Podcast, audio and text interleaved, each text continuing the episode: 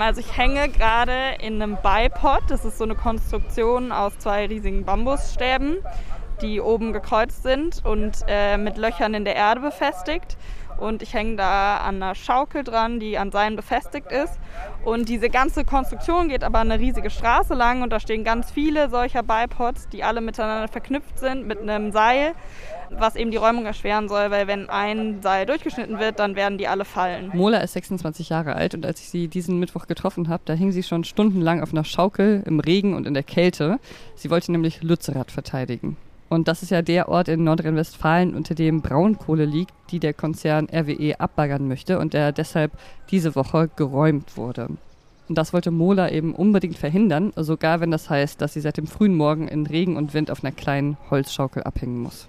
Es sind einfach viele Dinge zusammengekommen, dass ich äh, mich irgendwie in letzter Zeit wieder nochmal intensiver irgendwie damit beschäftigt habe, was es heißt, dass äh, Lützerath geräumt wird und dass die Kohle eben hier unten drunter verbrannt werden kann und dass wir niemals damit das 1,5 Grad Ziel einhalten. Als ich mit äh, Mola gesprochen habe, konnte sie noch gar nicht abschätzen, wie lange sie noch auf ihrer Schaukel im Wind ausharren muss. Aber sie hat gesagt, sie will unbedingt äh, durchhalten. Ich habe meinen ganzen Stuff dabei. Ähm, genau, weil ich schon die Chance auf jeden Fall besteht, dass ich geräumt werde und ähm, genau, ich wollte das nicht alles im Camp lassen. Aber wenn sie in der Schaukel saß, wie hast du sie denn interviewt? Also ich habe ehrlich gesagt einfach das Aufnahmegerät so hochgegeben, weil also wir konnten das gerade so, unsere Arme haben sich gerade so erreicht und da hat sie es in die Hand genommen und hat sich selber aufgenommen. Und sie hat das auch total äh, lässig mitgemacht. Sie war insgesamt sowieso ziemlich gelassen. Aber es gab auch andere Aktivistinnen, die ich da getroffen habe, denen vor ihrer Räumung ziemlich mulmig zumute war. Ja, mir geht's nicht so gut. Also es ist okay, aber es kommt halt alles doch irgendwie erschreckender als gedacht. Ja, jetzt sind wir eingesperrt. Fühlt sich scheiße an. Von einer Weiterführung erfassten Grundstücke freiwillig zu verlassen. Schönen guten Tag, Sie hören eine Spezialfolge von Was jetzt und das war eben meine Kollegin Pia Rauschenberger. Sie war diese Woche in Lützerath im Rheinischen unterwegs, um sich anzuschauen, wie die Räumung da so läuft. Hi Pia. Hallo Janis. Seit dieser Woche wird Lützerath geräumt und wir wollen heute mal fragen, jetzt wo ja schon fast alle AktivistInnen geräumt wurden, was bleibt vom Einsatz von Mola und den anderen in der Kälte? Was bleibt von diesem Dorf Lützerath? Eine erneute Debatte einfach nur über die Protestform, ob das okay ist, diese Mittel anzuwenden in diesem konkreten Fall? Oder führt dieser Protest auch wirklich zu Veränderungen in der Klimapolitik in Deutschland? Am Mittwoch ist es ja losgegangen mit der Räumung in Lützerath. Was ist seitdem denn passiert? Fasst das doch mal zusammen. Werbung Diese Woche in der Zeit? Die Bücher des Frühlings. 16 Seiten blühende Fantasie. Von gefährlichen Liebschaften, einer Flucht auf dem Mississippi und magische Erzählkunst. Das Literaturspezial zur Buchmesse in Leipzig. Die Zeit, Deutschlands größte Wochenzeitung. Jetzt am Kiosk oder direkt bestellen unter zeit.de/slash bestellen. Ja, genau. Am Mittwochmorgen ist die Polizei ziemlich früh von allen Seiten zum Dorf vorgedrungen. Äh, es war taktisch hervorragend gemeistert von der Polizei Aachen, über den Tagebau hier die Kräfte heranzuführen in den Einsatzort, weil man über die Grube gekommen mit einer eigens äh, angefertigten Rampe so dass man im öffentlichen Verkehrsraum keine Barrikaden errichten konnte. Man hat äh, Lützerath jetzt sehr schnell umstellt. Das war der Landesvorsitzende der Gewerkschaft der Polizei in Nordrhein-Westfalen, Michael Mertens. Man hört, er ist sehr zufrieden mit dem Einsatz. Ein Aktivist, Silas, der hat mir die Situation später aus seiner Sicht auch geschildert. Der ist morgens vom großen Alarm aufgeweckt worden. Es ist quasi ein Alarm, den die ausgelöst haben, als man gesehen hat, die Polizei kommt, wir müssen uns jetzt irgendwie bereithalten. Genau, die haben ja auch so Beobachtungsposten und dann haben die diesen Alarm ausgelöst und ein paar Minuten später war die Polizei dann aber auch schon da. Das ging ziemlich schnell und für die Aktivistinnen, glaube ich, auch überraschend schnell. Dann sind Menschen so zu allen Eingängen vor allem geströmt. Man hat mittlerweile gesehen, dass die Cops das ganze Dorf umstellt haben mit ihren ähm, Autos und hat die Polizei halt vor allem angefangen, sich auf dem Tagebau-Vorfeld ähm, bereit zu machen und hat über das Tagebau-Vorfeld, das äh, ist eine relativ lange Linie sozusagen, so das heißt, wir haben eine gro große Angriffsfläche dort, sind sie halt ins Dorf reingestürmt. Und ich glaube, dieser Moment war wahrscheinlich der bisher konfrontativste Moment zwischen Polizei und AktivistInnen. Der Polizeipräsident der Polizei Aachen, Dirk Weinsbach, der den Einsatz geleitet hat und der übrigens auch Parteimitglied der Grünen ist, der hat das so beschrieben. Äh, was mich schockiert und erschrocken hat, ist dieser Gewaltausbruch heute Morgen, als Steine flogen, Das war ein Steinhagel, als Pyrotechnik gegen Beamte geschossen wurde, als Molotow-Cocktails flogen. Aber Gott sei Dank war es wieder nur ein isoliertes Ereignis. Aber es gab nicht nur Kritik von der Polizei, sondern auch von den Aktivistinnen. Die Sprecherin der Initiative Lützerath lebt hat der Polizei einen überharten Einsatz vorgeworfen. Und der Aktivist Silas, den ich dazu gesprochen habe, der hat auch von Gewalt von Seiten der Polizei berichtet, die er selbst erlebt hat. Ähm, ich habe auch selbst was abbekommen. Also so, ich stand mit den Menschen vorne in der ersten Reihe und sie haben angefangen, uns ins Gesicht zu schlagen. Menschen haben Nasenbluten bekommen, Menschen sind umgefallen, weil, also das Ackerlandschaft, so, da fallen Menschen halt um. So. Nach der Konfrontation haben sich dann die Aktivistinnen in die Häuser und Baumhäuser des Ortes zurückgezogen und dann war lange Zeit erstmal so ein Stillstand, dann gab es auch nicht mehr so viel Bewegung und dann hat die Polizei einfach angefangen, die Straßen um Lützerath herum zu räumen. Räumen heißt immer was Unterschiedliches. Das kann zum Beispiel bedeuten, dass die Polizei die Menschen, die in Sitzblockaden äh, gesessen haben, nach und nach weggetragen hat. Ich habe gesehen, am Mittwoch ist die Polizei ja auch schon in einige dieser Hallen vorgedrungen, in denen sich AktivistInnen verschanzt hatten. Genau, das war schon am Mittwoch. Da haben sie auch schon zum Beispiel die Küferhalle der AktivistInnen dann geräumt. Küfer heißt äh, Küche für alle. Aber sie hat sich auch die Straßen um Lützerath herum halt vorgenommen. Da standen dann Monopods, Bipods und Tripods, also diese Holzkonstruktionen mit ein oder zwei oder drei Beinen. Das war auch eine von diesen Konstruktionen, in denen Mulla hing in dieser Anfangsszene, die du geschildert hast. Die hing in einem Bipod, also zwischen zwei Holzstämmen auf ihrer Schaukel. Und da flatterte so eine goldsilberne Rettungsdecke um sie herum. Die hatte sie dabei, genauso wie ihren Rucksack mit ihren Vorräten. Der Stand der Dinge ist gerade, dass die Polizei schon zwei Konstruktionen geräumt hat und jetzt versucht, weiter vorzudringen auf der Straße. Mola war auch noch nach mehreren Stunden in der Kälte ziemlich optimistisch. Ich glaube, ich bin gerade emotional so ein bisschen. Ich lasse das nicht so an mich ran, weil äh, genau, es wurden ja jetzt schon ein paar Aktivisten geräumt und das war voll okay für mich und ich glaube eigentlich ist es, trifft mich das viel mehr. Aber es ist gerade so ein bisschen so ein Schutzmechanismus, dass äh, ich vielleicht selber keine Panik kriege oder so und das hier gut durchhalte. Die Räumung der Polizei ist ja ziemlich schnell vorangegangen. Aber Mola war trotzdem relativ zufrieden mit der Aktion und hat jetzt erstmal für sich jetzt keine schlechte Bilanz gezogen. Sie meinte, dass äh, sie das Gefühl hat, es sind so viele Medien da, international auch. Das habe ihr irgendwie ein gutes Gefühl gegeben, weil sie es eben wichtig findet, dass darüber berichtet wird, was in Lützerath passiert. Und sie hatte vor, noch weiter durchzuhalten. Äh, genau, ich habe auf jeden Fall genug zu trinken und auch noch einiges an Essen. Also ich glaube, was als erstes passieren wird, ist, dass ich halt auf Toilette muss. Die Polizei hat dann nach und nach die Menschen von ihren Holzkonstruktionen geholt und dafür sind sie dann immer mit einem Bagger, mit einer Hebebühne an sie rangefahren, damit die Aktivistinnen dann dort aufsteigen. Ähm, das hat aber alles sehr lange gedauert, weil die Straße zwischen diesen Holzkonstruktionen, da hatten die Aktivistinnen teilweise so Eisenstangen in die Straße zementiert und die musste die Polizei dann erstmal rausschweißen, um durchzukommen. Und ich dachte schon, es wird noch Stunden dauern, aber es ging dann doch immer wieder überraschend schnell. Aber trotzdem, es war so ein Prozedere, dass sie wirklich Stück für Stück sich da so vorgearbeitet haben. Irgendwann am Nachmittag sind sie dann aber auch bei Mola angekommen. Man gibt mir jetzt nochmal das Angebot, hier runterzukommen. Jetzt hier freiwillig dann haben ihm zwei Beamte Mola oben auf ihrer Schaukel angesprochen, ob sie jetzt mit ihnen runterfahren will. Und Mola hat das dann gemacht. Die ist dann auf die Hebebühne geklettert und runtergefahren.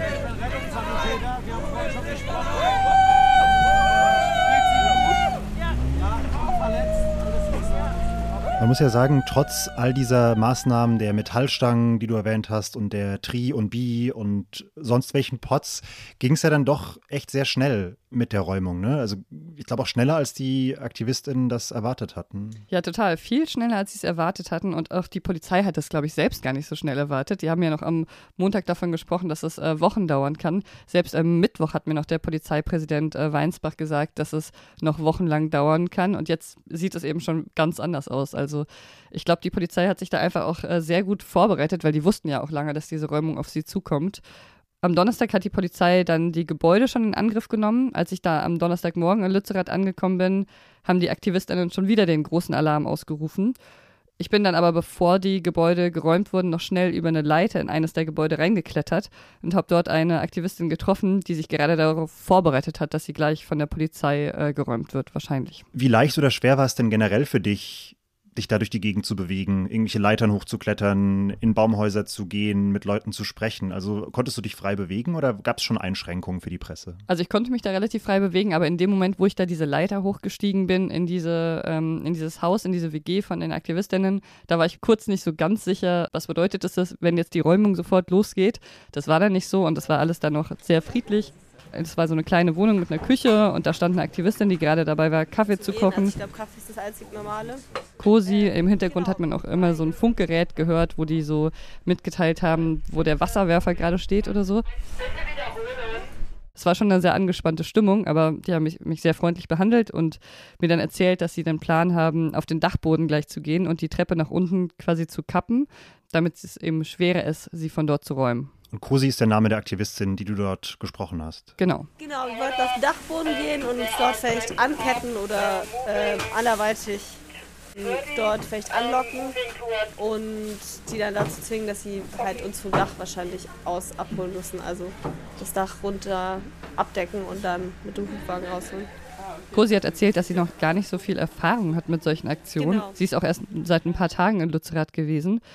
Und sie meinte aber auch, dass sie gar nicht davon ausgeht, dass es sehr lange dauern wird. Sie wollte auch nur ein paar Riegel mit nach oben nehmen, also jetzt gar nicht so viele Vorräte oder Also so. Snacks. Also wir haben Wasser oben und äh, unsere Isomatten. Erst haben wir alles hier unten, weil wir jetzt nicht davon ausgehen würden, dass sie jetzt, wenn sie wirklich anfangen, uns zu räumen, das jetzt so ewig brauchen werden würden. Aber das muss ja trotzdem eine, wenn man das jetzt nicht jedes Wochenende macht, eine sehr ungewöhnliche, vielleicht auch beängstigende Situation sein. Man liegt da angekettet auf irgendeinem Dachboden in einem leerstehenden Dorf und die Polizei kommt über das Dach, um einen wegzuzerren. Also die wirkten auch schon alle relativ nervös und haben sich da irgendwie ähm, noch vorbereitet, haben irgendwie Kletterausrüstung sortiert. Und ich habe dann auch Cosi gefragt, warum sie das eigentlich macht. Ähm, irgendwie aus verschiedenen Gründen. Also einmal so schon einfach, weil es hier die Möglichkeit gibt, sich konkret so einen riesigen Zerstörung und Ausstoß an Treibhausgasen äh, tatsächlich physisch in den Weg zu stellen. Bei Cosi war es so, aber auch bei einigen anderen Aktivistinnen, die ich gesprochen habe, dass sie erzählt haben, dass sie jetzt nicht nur hier sind, um kurzfristig zu verhindern, dass hier mehr Kohle abgebaggert wird, sondern dass sie auch einen grundlegenden Systemwechsel fordern. Und dass sie außerdem das Gefühl haben, dass in Lützerath da auch eine Art Gesellschaftssystem eingeübt wurde, dass sich eine Gesellschaft eben auch anders organisieren kann und dass ihnen das auch wichtig ist, das zu verteidigen. Aber es ist schon ein Gesellschaftssystem für eine sehr kleine und spezielle Bubble, muss man sagen.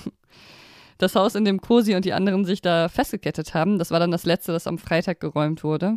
Am Donnerstag und Freitag hat die Polizei sowieso ziemlich fix Häuser geräumt, Aktivistinnen aus Lock-ons gelöst, Baumhäuser geräumt, gleich schon auch damit angefangen, einige davon abzureißen. Und RWE hat dann direkt auch um Lützerath herum einen über einen Kilometer langen Doppelzaun aufgestellt.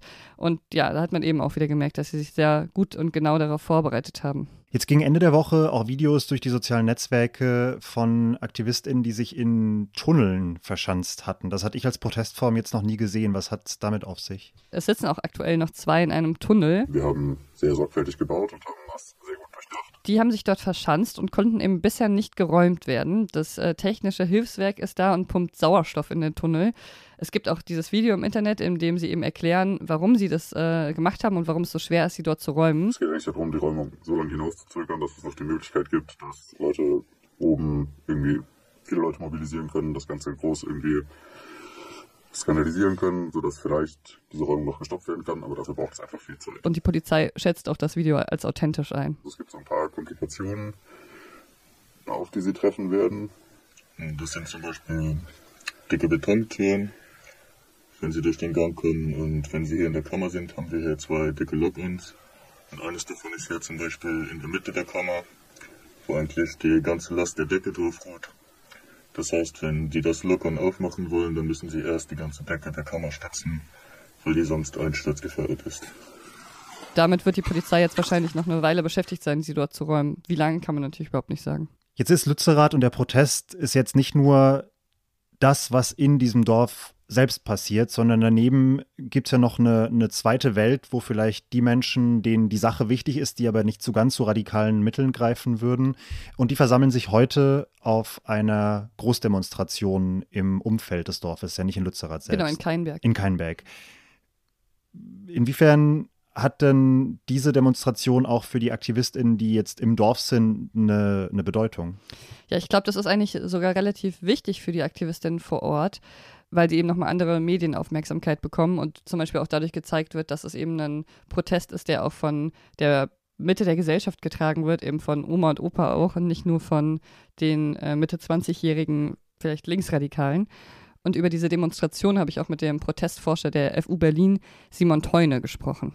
Sie zeigt natürlich auch nochmal das, was die Stellungnahmen äh, schon zeigen, die es bis jetzt gibt, dass es eben eine breite gesellschaftliche Unterstützung gibt auch für diese Form des Protestes, auch für diese Form von zivilen Ungehorsam. Aber man muss ja schon noch etwas differenzieren. Also klar, es sind breitere Teile der Gesellschaft als die Menschen, die jetzt in Lützerath selbst sich verschanzen, aber insgesamt in der Gesellschaft als Ganzer gibt es ja durchaus auch Kritik an Lützerath und an den Protestformen. Da kommen wir gleich nochmal im Detail drauf, glaube ich. Mich würde erstmal interessieren, warum die AktivistInnen für diesen Ort so viel auf sich nehmen, so viel opfern, so viel riskieren. Vor drei Jahren, etwa 2020, sollte da die Landstraße L277 abgerissen werden. Genau, in dem Zuge ist eine Mahnwache entstanden, direkt hier vor Lützerath. Das hat mir vor über einem Jahr Jesse erzählt, als ich das erste Mal in Lützerath war. Und Jesse war eine der ersten AktivistInnen, die nach Lützerath gekommen ist. Und dann bin ich mal hierher gefahren und habe mir das angeschaut und irgendwie hat sich da ziemlich schnell für mich herausgestellt, dass irgendwie was Besonderes an diesem Ort ist und an den Menschen, die hier sind. Und dann hat sich das über die Zeit entwickelt, dass ich mich einfach sehr wohl gefühlt habe und gemerkt habe, irgendwie hier kann ich was verändern. So konkret war es noch nie, also dass es möglich ist, irgendwie den Tagebau aufzuhalten. Jesse ist dann wirklich richtig nach Lützerath gezogen und hat da in einem Bauwagen gelebt. Es haben dann immer mehr Menschen gemacht, die haben sich da Baumhäuser gebaut, sich organisiert, sich Küchenstrukturen aufgebaut. Das Leben war dort, glaube ich, im Sommer ziemlich idyllisch, aber im Winter natürlich nicht immer so angenehm. Wir haben hier auch schon gesessen, äh, im Winter bei minus 15 Grad, da ist uns der Kaffee in den Kaffeekannen eingefroren. Da fragt man sich natürlich, was mache ich hier eigentlich gerade? Aber genau, trotz dieser manchmal ziemlich widrigen Umstände sind immer mehr Menschen gekommen, so über die Jahre. Und zum Beispiel auch Florian Özcan, der inzwischen auch Sprecher von Lützerath ist. Und der hat mir damals erzählt, dass er ja auch viel aufgegeben hat für den Ort. Also zum Beispiel seine gemütliche WG und sein Leben in Heidelberg also manche Leute mochten es, glaube ich, wirklich auch in Baumhäusern zu leben, aber er meinte so, er wohnt schon lieber in seiner WG. aber er hat dann Lützerath eben geschätzt, ja, aber hat in Lützerath eben geschätzt, dass es so ein offener Ort ist für verschiedene Menschen, ähm, die da eben vielleicht auch lernen, wie man sich gemeinsam organisiert und wie man politisch aktiv sein kann. Alle Leute, die hier ankommen, können dann teilnehmen können in den Plenas mitdiskutieren und an den Entscheidungen, die hier getroffen werden, mitwirken. Und das gibt natürlich den Leuten das Gefühl, mit über diesen Ort entscheiden zu können, Teil dieses Ortes zu sein und natürlich auch mm, Mitspracherecht zu haben. Es wurden in der Gegend ja schon einige Dörfer für den Tagebau abgebaggert, aber in dem Fall war es, glaube ich, wirklich so, dass die Aktivistinnen einfach, dass sie viel Aufwand betrieben haben, immer wieder die Aufmerksamkeit auf Lützerath zu lenken. Und ich glaube, da hat ihn auch Eckhard Heukamp ziemlich in die Karten gespielt. Das ist ja der letzte Landwirt von Lützerath oder der letzte ursprüngliche Einwohner. Ich habe ihn 2021 mal interviewt. Damals hat er mir erzählt, warum er sich seinem Hof und seinem, das ist auch der Hof seiner Eltern, seiner Familie, warum er sich dem so verbunden fühlt. Den kennen vielleicht manche noch aus der Was jetzt Folge, die du letztes Jahr gemacht hast. Genau, kann man immer noch nachhören. Ja, das, das ist alles. Das ist Natur. Also die, wenn man hier sitzt, abends oder morgens, die Tiere sieht man, die Vögel sieht man hier, sind die Gebäude natürlich, die einem im, immer in Erinnerung gewesen sind und immer im, im Kopf hängen. Ja, das Haus, das Elternhaus natürlich unten, die Wiese, das sind so diese markanten Dinge. Ne? Aber alle anderen Sachen eigentlich auch, die im Dorf hier waren, nur das sind ja die, das nähere Umfeld, die persönlicheren Dinge. Und ich glaube, Eckhard Heukamp, der hat als einfach als Person so sehr gut funktioniert. Das ist halt ein Landwirt, der ist in der Region verankert. Der wurde schon einmal geräumt, damals ähm, aus seinem alten Heimatort, ist dann quasi in, das, in den Hof seiner Eltern gezogen und hat dann irgendwann beschlossen, dass er jetzt kämpfen will gegen diesen Großkonzern, obwohl er eigentlich politisch, glaube ich, eher so konservativ ist. Aber David gegen Goliath halt. Genau, das hat total gut funktioniert, diese Erzählung, hat viel mediale Aufmerksamkeit bekommen und er hat sich dann auch mit Hilfe der AktivistInnen eben vehement gegen die Enteignung seines Hofes gewehrt, hat gegen RWE geklagt und ähm, im März vergangenen Jahres hat er dann aber verloren. Und man muss aber schon auch dazu sagen, dass äh, er vor allem deshalb verloren hat, weil ähm, das Gericht eben festgestellt hat, dass die Braunkohle unter dem Dorf für die Energieversorgung benötigt werde. Klimagesichtspunkte sind beim Urteil gegen Eckhard Heukamp zum Beispiel überhaupt nicht einbezogen worden. Das ist ja generell eine häufige Kritik der aktivistischen Seite an diesen Entscheidungen. Ne? Das zeigt vielleicht auch noch, dass äh, dieses Rechtssystem vielleicht auch noch nicht ganz angepasst ist an die neuen Umstände, unter denen wir leben, könnte man vielleicht auch sagen nachdem das Urteil das schon quasi besiegelt hat, dass Lützerath abgebaggert wird, hat das die äh, Landesregierung von Nordrhein-Westfalen dann im Oktober nochmal ja, unterstrichen quasi. Da hat sie nämlich mit RWE einen Deal gemacht. Lützerath darf abgebaggert werden. Dafür gibt es einen früheren Kohleausstieg in Nordrhein-Westfalen schon 2030. Eckhard Heukamp ist dann vor ein paar Monaten mit all seinen Sachen, und er hatte sehr viele Sachen, aus seinem Hof ausgezogen. Und als ich jetzt in Lützerath war, haben dort schon AktivistInnen gewohnt und sich verbarrikadiert. Ich stehe jetzt äh, in Eckharts Hof. Ähm, ja, da waren vor kurzem noch seine Fahrzeuge.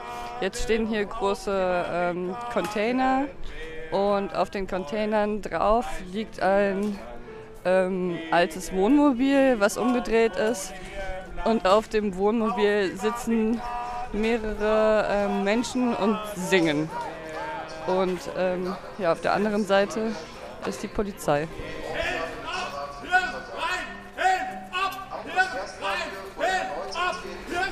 Ja, die Tür zu Eckerts Haus steht offen, da wo er früher gewohnt hat. Davor sitzen ein paar AktivistInnen auf der Bank und ähm, machen sich Klebstoff und Glitzer auf ihre Fingerkuppen. Das ist so eine Technik, um nicht identifizierbar zu sein quasi.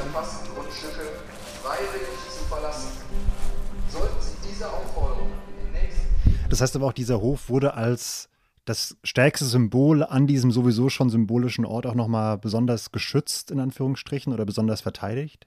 Würde ich schon sagen, ja. Und er war dann aber auch tatsächlich das erste Gebäude, das von der Polizei gestürmt wurde. Das hat mich auch überrascht, weil ich irgendwie gedacht hätte, dass sie sich da vielleicht als letztes erst rantrauen. Aber ja, vielleicht wollten sie es auch gleich äh, hinter sich bringen. Und die Aktivistinnen wurden dann rausgetragen, einer nach dem anderen. Und einer, der rausgekommen ist, hat ein Gemälde, also ein gemaltes Porträt von Eckhard Heukamp mit rausgetragen und nochmal gerufen, das war mal Eckarts Hof gewesen. Und ja, das war irgendwie schon auch ein bisschen traurig, muss ich sagen. Bisschen kitschig auch mit dem Bild, aber auf jeden ja. Fall ein sehr emotionaler Moment mit Sicherheit. Ja, irgendwie schon. Ich finde diese ganze Symbolik sowieso sehr interessant. Das ist hier der letzte Landwirt, das letzte Dorf. Hier verläuft die 1,5 Grad Grenze und nirgendwo anders. Dabei könnte man ja auch sagen, naja, wenn wir halt CO2 anderswo einsparen, dann könnten wir die Kohle auch verbrennen. Wir könnten ja auch einfach weniger Verbrennermotoren fahren lassen oder sonst was. Das wirkt so ein bisschen beliebig auf mich. Die Kollegin Jana Hensel hat auch in einem Text auf Zeit Online geschrieben, sie hält das für eine hohle Geste eigentlich, dass man sich so auf diesen Ort konzentriert, der gar nicht so viel Bedeutung rational gesehen hat, ähm, statt irgendwie an den großen Schrauben zu drehen und die Energiewende zum Beispiel voranzutreiben. Was haben die Aktivistinnen, mit denen du gesprochen hast, denn dazu gesagt? Ist Lützerath für die wirklich in erster Linie eben dieses Symbol oder ist das schon mehr? Mhm. Ja, also das, ich würde schon sagen, das stimmt. Es ist definitiv ein Symbol und das haben ja auch sehr viele Aktivistinnen, mit denen ich gesprochen habe, gesagt, dass es für sie auch ein Symbol ist. Und es gab ja auch dieses Foto zum Beispiel von dem Bagger, vor dem Polizistinnen stehen, was sich so ziemlich schnell verbreitet hat. Diese Bagger wirken ja auch immer so wie so, so bedrohliche, ne? apokalyptische Maschinen, äh, die man ja irgendwie schwer mögen kann. Aber ähm, es muss ja auch überhaupt nicht verkehrt sein, mit Symbolen zu arbeiten das heißt ja nicht unbedingt, dass es gleichzeitig eine hohle Geste ist. Also ich habe mit diesem Protestforscher Simon Teuniger gesprochen und er sagt zum Beispiel, er glaubt, es funktioniert ziemlich gut, dass man Lützerath als Symbol einsetzt. Weil diese riesigen Bagger einfach für Zerstörung stehen, für eine Technologie von gestern, für eine schmutzige Art der Energieerzeugung. Und wir haben diesen absehbaren Polizeieinsatz der Räumung, der für die Durchsetzung einer klimaschädlichen Entscheidung steht, eben im Zweifelsfall auch mit Gewalt. Und das ist eine sehr starke Erzählung, die funktioniert, weil das eben auch vielen Menschen nochmal aufs Neue die Dringlichkeit von der radikalen Neuorientierung in der Politik deutlich macht. Und deswegen ähm, ist es sozusagen ein Ort, an dem jetzt eigentlich die ganze Klimabewegung sich versammelt. Es ist sozusagen gelungen, innerhalb der Bewegung auf diesen Fokus hinzuarbeiten und deutlich zu machen, dass das ein Punkt sein könnte, wo man die öffentliche Wahrnehmung nochmal drehen kann. Und mit drehen kann, damit meint er, hin zu einer Klimapolitik drehen kann, die die Klimakrise wirklich als Krise behandelt. Aber ich frage mich halt schon, ob es jetzt dem Klima im Großen, diesem globalen Problem hilft, wenn man so viel Energie in dieses winzige Dorf in Nordrhein-Westfalen im Nirgendwo steckt. Ja, ich glaube, das versuchen die Aktivistinnen schon auch immer wieder klarzumachen, dass es eben auch um eine grundsätzliche Neuausrichtung geht und eben nicht nur um dieses eine Dorf, sondern dass sowas einfach grundsätzlich nicht mehr passieren darf und dass sie das mhm. quasi in Lützerath deutlich machen wollen, dass es ihnen darum geht, äh, sowas darf in unserem Zeitalter gar nicht mehr geschehen. Luisa Neubauer hat auch so gesagt, wir leben in der Krisenzeit und wenn wir jetzt nicht hingehen, normalisieren wir die Zerstörung. Damit wir irgendeine Chance haben, die Klimakrise noch in den Griff zu bekommen und unsere aller Lebensgrundlagen zu schützen, muss irgendwann Schluss sein mit der Zerstörung. Und hier ziehen wir alle gemeinsam Schlussstrich und sagen, es muss, ähm, es muss aufhören. Diese Räumung hier in Lützerath ist illegitim ähm, und fußt auf dem falschen Versprechen, dass damit irgendwem Gefallen getun, getan wird. Und ich finde sogar, insgesamt ist die Rolle von Luisa Neubauer so ganz interessant. Sie hat sich ja in dem ganzen Protest bisher, finde ich, äh, radikaler gezeigt als zuvor. Sie war auch auf einer Demo, wurde da eingekesselt und hat sich dann äh, wegtragen lassen von den Polizisten und da gab es auch so ein Foto von ihr. Und ähm, das war, glaube ich, schon eine neue Dimension, wie sie sich da auch gezeigt hat. Ja, das ist nicht die Luisa Neubauer, die bei Markus Lanz immer sitzt. Genau. Es geht eben immer die ganze Zeit schon um äh, den Aufruf an die Politik, tatsächlich in den Krisenmodus zu wechseln. Und genauso wie beim Ukraine-Krieg, wo von der Zeitenwende die Rede war, oder ähm, bei der äh, Corona-Pandemie, wo radikale Maßnahmen innerhalb von wenigen Tagen entschieden worden sind, äh, sich dieser Situation anzunehmen. Aber überschätzen sich die AktivistInnen nicht auch so ein bisschen, wenn sie denken, nur weil sie sich in einem Tunnel verschanzen, kommt die große Wende in der Klimapolitik? Ja, ich fand es ganz äh, spannend, dass äh, einige der Aktivistinnen jetzt auch tatsächlich enttäuscht sind von der schnellen Räumung, aber dass der Protestforscher Teune Lützerath bisher sogar eher als Erfolg bewertet, auch für die Klimabewegung als Ganzes. Unter anderem eben deshalb, weil er sagt, dass die Klimabewegung zusammengebracht hat, aber auch, weil es tatsächlich schon sehr viel internationale Aufmerksamkeit gab. Ich habe vor Ort auch einen Reporter aus Hongkong getroffen zum Beispiel. Es waren auch Leute von der New York Times da. Also es gab tatsächlich viel internationales Interesse. Und es gibt sozusagen von verschiedenen Seiten gerade die Unterstützung. Das ist ja schon mal auch ein Erfolg, dass es gelungen ist, äh, verschiedene Akteure dazu zu bringen, dass sie äh, sich dazu positionieren. Und das ist auch die Methode, um äh, die öffentliche Diskussion äh, weiter darauf zu fokussieren, dass eben äh, das nicht nur äh, die, die Lage vor Ort ist, die da eine Rolle spielt, sondern dass äh, Menschen aus verschiedenen gesellschaftlichen Bereichen sich dazu äußern und äh, eine Meinung dazu in die Öffentlichkeit tragen. Das würde ich sagen, ist bis jetzt schon gut gelungen, da sozusagen in die Breite zu gehen. Es gibt natürlich aber auch viele, die jetzt über die KlimaaktivistInnen schimpfen und sich aufregen. Das ist natürlich auch so. Die Frage ist ja auch, wie jetzt die Bewegung reagiert, wenn sie ihre Ziele konkret auf Lützerath bezogen nicht erreicht. Ob sie sich weiter radikalisiert zum Beispiel, ob sie stärker zu Gewalt neigt im schlimmsten Fall. Ja, ich habe den Eindruck, bisher in der Breite äh, sind sie nicht zu Gewalt bereit. Zumindest bei den Menschen, die ich getroffen habe, war das so. Aber teilweise gibt es schon Verständnis für Menschen, die es tun. Das deckt sich auch so ein bisschen mit dem, was die Polizei vor Ort gesagt hat, dass sie schon betont haben, es ist nur eine absolute Minderheit, die tatsächlich zu radikalen Mitteln greift, im Sinne von Gewalt gegen Personen zum Beispiel. Mhm. Also ich glaube, ich finde es nicht schön anzusehen, dass andere Menschen Gewalt ausüben, aber trotzdem kann jede Person das für sich selbst entscheiden. Nö, Gewalt einzusetzen finde ich immer eine schlechte Lösung, aber ich finde, Gewalt ähm, müsste auch relativiert werden. Also ich meine, wenn Polizeigewalt passiert und, und es irgendwie zu einer Notreaktion kommt, vielleicht um auch einen anderen Aktivisten zu schützen, ähm, dann finde ich das legitim, aber sollte natürlich verzichten, also vermieden werden. Ich persönlich wäre nicht bereit, Gewalt eins, also anzusetzen, aber ich verstehe, wenn Menschen das tun. Aber es ist, glaube ich, schon auch ein Thema in der, in der Bewegung. Bei der Besetzung von dem Hof von Eckart Heukamp habe ich mitgehört, dass eine Person die Besetzung verlassen wollte, weil sie Angst davor hatte, dass die anderen Gewalt einsetzen.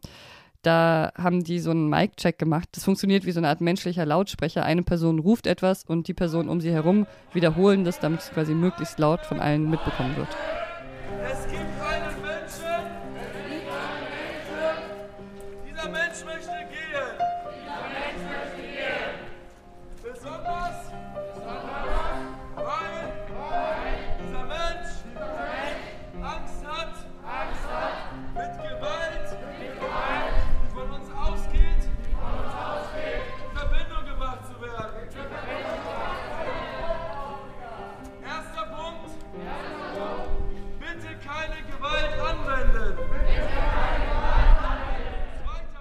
Stelle mir schon die ganze Woche so die Frage, wie eigentlich die Art und Weise, wie jetzt über Lützerath gesprochen wird, wie das in der Gesamtgesellschaft verfängt. Also man spricht sehr viel wieder über diese Protestform, über die Frage, ob da jetzt vielleicht gewalttätige Menschen unter den AktivistInnen sind.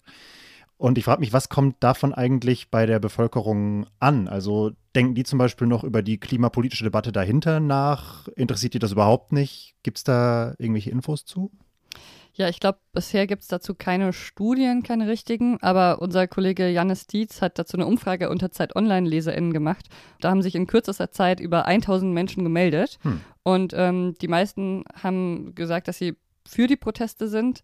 Eine hat zum Beispiel geschrieben, die Entscheidung, das Dorf für einen Kompromiss zu opfern, zeige, dass die Gesellschaft die Dimension der Klimakrise noch unterschätze. Also eigentlich so ganz im Sinne der Aktivistinnen. Es gibt aber auch Kritik. Also einige ärgern sich zum Beispiel, dass sich die Aktivistinnen nicht an die demokratisch vereinbarten Regeln halten. Jetzt würde ich sagen, wahrscheinlich hat unsere Leserschaft auch eine gewisse Färbung, eher so Richtung linksliberal, aber trotzdem sind 1000 Leute ja zumindest eine, eine Zahl, mit der man arbeiten kann, die jetzt nicht völlig aussage los ist, würde ich schätzen. Ja, das würde ich auch so sagen. Und das entspricht auch einer anderen Umfrage vom ZDF, vom Politbarometer. Laut der ist eine Mehrheit der Deutschen gegen eine Ausweitung der Braunkohleabbaugebiete, äh, 59 Prozent. Aber eine Mehrheit ist wiederum auch dafür, mehr Kohlestrom zur Stromversorgung zu nutzen. Das widerspricht sich dann auch ein bisschen. Mhm.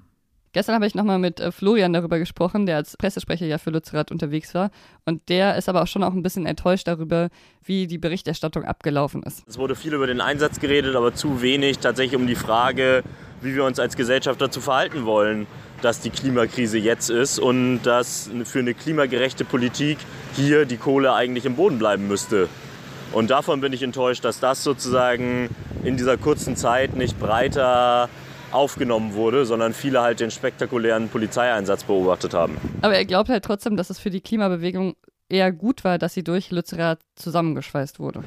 Und gleichzeitig hat es ja auch eine Debatte zumindest in einigen Teilen angestoßen, aber halt nicht so eine breite Debatte, wie wir uns das gewünscht hätten. Ja, ja Florian kann jetzt dann zumindest, wenn er vor Ort nicht mehr gebraucht wird, zurück in seine gemütliche WG in Heidelberg ziehen. Ne? Ich glaube, darüber freut er sich ja. Und Florian war ja schon vor Lützerath politisch aktiv, aber es sind ja auch immer wieder Menschen nach Lützerath gekommen, die zum ersten Mal da politisch aktiv waren. Und auch bei der Aktion jetzt habe ich einige getroffen. Und die werden vielleicht der Bewegung ja auch erhalten bleiben, könnte ich mir vorstellen. Aber ob Lützerath nächste Woche aus der Öffentlichkeit verschwindet, wenn es dann fertig geräumt ist und alle wieder in ihre WGs zurückgekehrt sind, oder ob es noch länger ein Thema bleibt, das liegt bestimmt auch nicht nur an den AktivistInnen, sondern auch daran, wie andere Menschen in der Öffentlichkeit reagieren und auch wie wir Medien darüber berichten. Und ich fand es ganz witzig, weil auf Instagram versucht eine Aktivistin gerade Billie Eilish zu überzeugen, dass sie sich für Lützerath einsetzt. Wenn sowas dann passieren sollte, dann kann es natürlich auch nochmal alles ändern. Ja, wenn es ums Ganze geht, dann muss man auch mal in die Schublade ganz oben greifen. Ja, genau. Das war's mit unserer Folge zu Lützerath. Pia Rauschenberger war diese Woche vor Ort und hat uns berichtet, wie die Woche so verlaufen ist. Ja, und ob Ihnen die Folge gefallen hat, aber auch ob Sie für oder gegen die Abbaggerung von Lützerath sind, das interessiert uns auch. Das können Sie uns gerne schreiben, wie immer an wasjetzt.zeit.de.